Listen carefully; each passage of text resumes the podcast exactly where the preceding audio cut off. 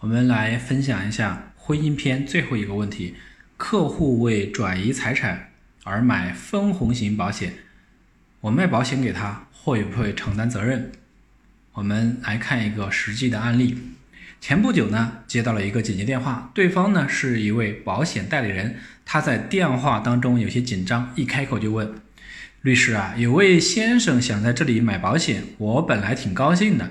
可是后来一细问，我才知道他马上要离婚，买保险呢是为了转移财产。那您说呢？我要是卖给他保险，将来会不会承担什么责任呢？然后律师一听，便对这位代理人心生赞许，因为成功销售保险呢固然重要，但职业风险防范更加重要。那么客户为转移财产而买保险，代理人卖保险给他会不会承担责任呢？这个问题需要大家。分享三点，第一点呢，对保险投保人只看保费资金合法性，对被保险人有可有可保利益，不审查投保人的动机。那我们来分析一下，投保人对被保险人有可保利益，所交的保费呢是合法财产，且投保人拥有对保费权财产的处分权。原则上，只要客户满足三个条件。且愿意投保，保险公司就应该把保险卖给他。保险法呢不要求保险代理人调查客户购买保险的动机，所以客户告诉保险代理人买这张保单是为了转移财产，我们可以劝说他不要寄希望于通过保单去转移财产。但如果客户坚持投保，我们也是不能拒绝的。第二点呢，夫妻一方私自购买保单也不必然被认定为转移夫妻共同财产。在离婚案件当中，法官一般不会因为这位投保人没有通知妻子而偷买而偷偷购买了一张保单，就认定他恶意转移夫妻共同财产。法官在庭审当中呢，会根据双方当事人的表现来判断他们或其中一方有没有恶意转移资产的嫌疑。假设这位先生买了一张大保单，投保人写的是自己名字，受益人呢是男方母亲。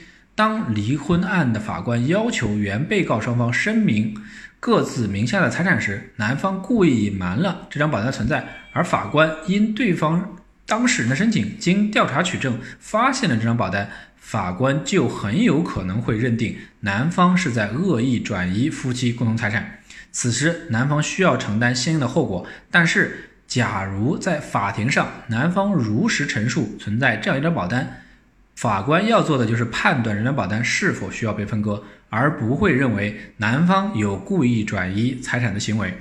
第三点呢，作为保险代理人，不要主动去诱导或怂恿客户通过购买保险在离婚前转移财产。即使客户主观上表达了这样的意愿，保险代理人呢也不要明确的答复，告诉客户购买保险肯定能转移财产。否则，客户很可能因为这张保单在离婚案件被分割前来投诉。这样一来，保险代理人就要因为职业规范的约束而承担相应的责任。我们来看一下法律条文相关的约定。婚姻法第四十七条，离婚时一方隐藏、转移、变卖、毁损夫妻共同财产或伪造债务，企图侵占另一方财产的。分割夫妻共同财产时，对隐藏、转移、变卖、毁损夫妻共同财产或伪造债务的一方，可以少分或不分。离婚后，另一方发现有上述行为的，可以向人民法院提起诉讼，请求再次分割夫妻共同财产。总结一下，客户为转移财产而买分红型保险，那我作为保险业务员卖保险给他，会不会承担责任？保险业务员不要主动的去诱导和怂恿客户通过购买保险转移财产，否则呢会有职业风险。夫妻一方私自购买保险也不必然被认定为转移夫妻共同财产。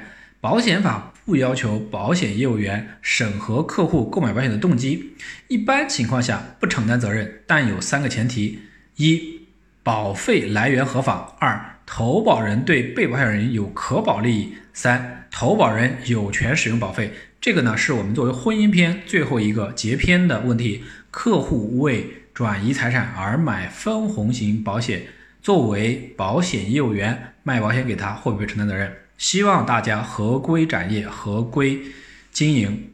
长长久久。感谢您的收听，谢谢大家。